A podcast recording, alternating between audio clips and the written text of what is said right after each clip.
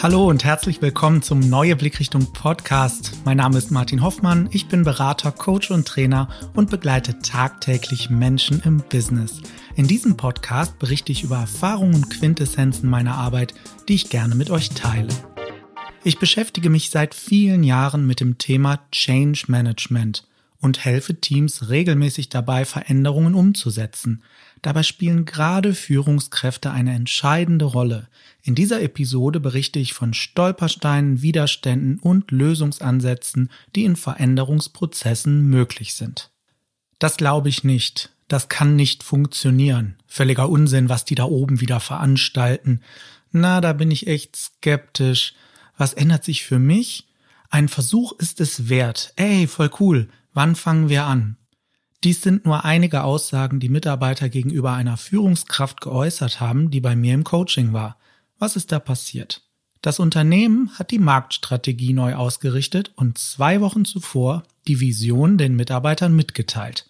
Ein völlig normaler Vorgang, würde ich behaupten. Aber irgendwie scheint etwas schiefgelaufen zu sein. Oder ist das normal? Natürlich haben die Strategen des Unternehmens bereits einige Monate zusammengesessen. Sie haben etliche Workshops gemacht, Visionen entwickelt, Szenarien durchgespielt, Pläne geschmiedet und sich voll mit ihren Ideen identifiziert. Total motiviert und überzeugt galoppierten sie über die Gänge bis zu dem Tag der Verkündung. Heute endlich ist es soweit, jetzt präsentieren wir unsere Vision. Im großen Konferenzsaal technisch voll ausgestattet laufen PowerPoints über die Leinwand und mit hochgekrempelten Ärmeln wird die neue Strategie präsentiert. Schön zu beobachten, wie dem einen oder anderen aus der Belegschaft das Frühstück aus dem Gesicht fällt und wenig später verlässt die Belegschaft den Saal. Einige sind überzeugt, der größte Teil eher skeptisch und andere lehnen die Ideen kategorisch ab. Woran liegt das? Wir reagieren nicht ohne Auslöser. Ihr kennt das bestimmt auch, dass ihr euch sowohl daran stören könnt, dass es eine Veränderung gibt, als auch, dass es keine gibt.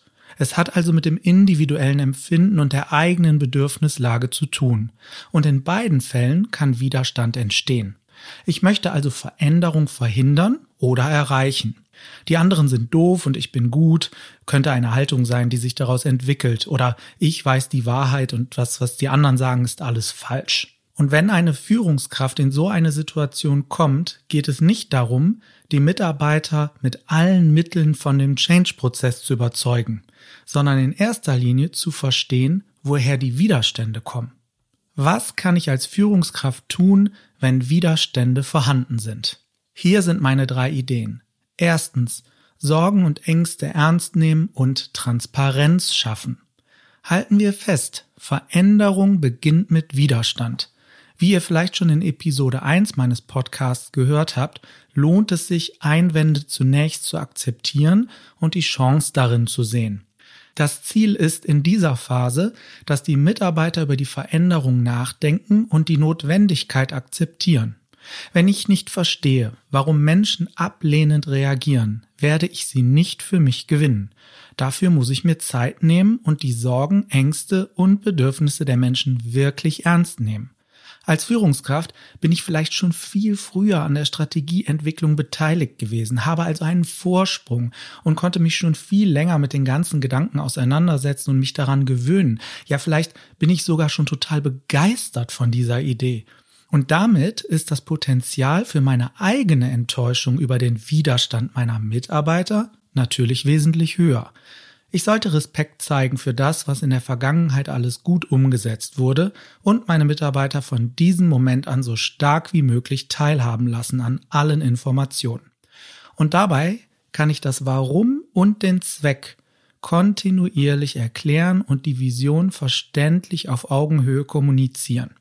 Und ich muss transparent machen, was sich verändert, gleichzeitig aber auch klar sagen, was sich aus neuer strategischer Sicht nicht verändern wird. Ich kann in diesem Stadium nicht erwarten, dass die Menschen dann direkt loslaufen und wissen, was zu tun ist. Und deshalb lohnt sich Punkt zwei Teilhabe an der Prozessgestaltung. Ich kann das ganze Team in den Prozess einbinden. Dazu gehört es, Rollen festzulegen und dementsprechend Gestaltungsspielräume für Experimente zu schaffen. Wenn ich als Mitarbeiter Verantwortung für die Umsetzung von Ideen bekomme, identifiziere ich mich noch einmal mehr damit. Als Führungskraft kann ich zudem regelmäßig konstruktives Feedback geben und den Austausch fördern. Und ich sollte konstruktives Feedback entgegennehmen.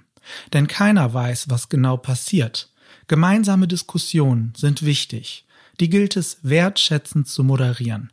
Und dazu gehört auch weiterhin zu akzeptieren, dass Menschen in die Vergangenheit schauen und innere Widerstände spüren.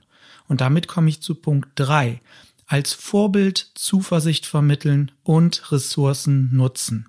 Natürlich werde ich als Führungskraft auch Sorgen und Ängste haben. Ich bin nur ein Mensch.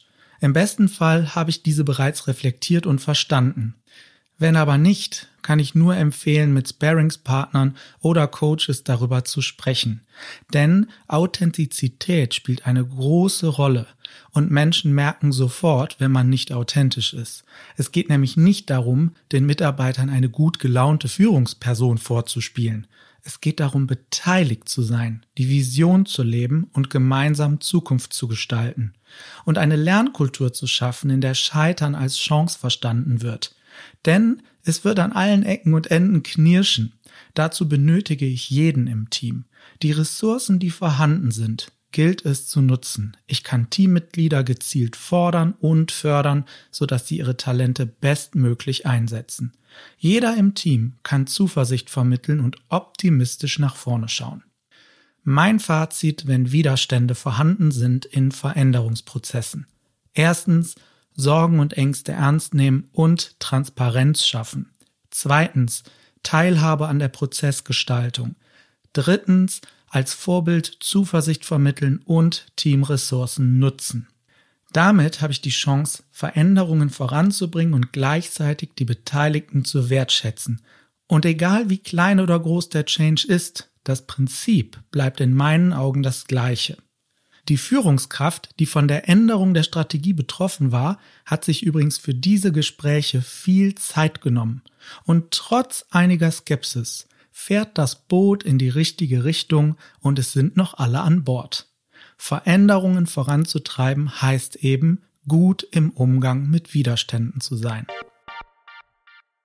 Das war's mit dieser Episode. Ich freue mich natürlich über Feedback. Schreibt mir gerne an podcast.neue-blickrichtung.de oder übers Kontaktformular auf meiner Homepage neue-blickrichtung.de. Besucht mich auch gerne bei LinkedIn oder Xing. Wir können uns gerne vernetzen und dann in den Austausch treten. Bis bald, der Martin.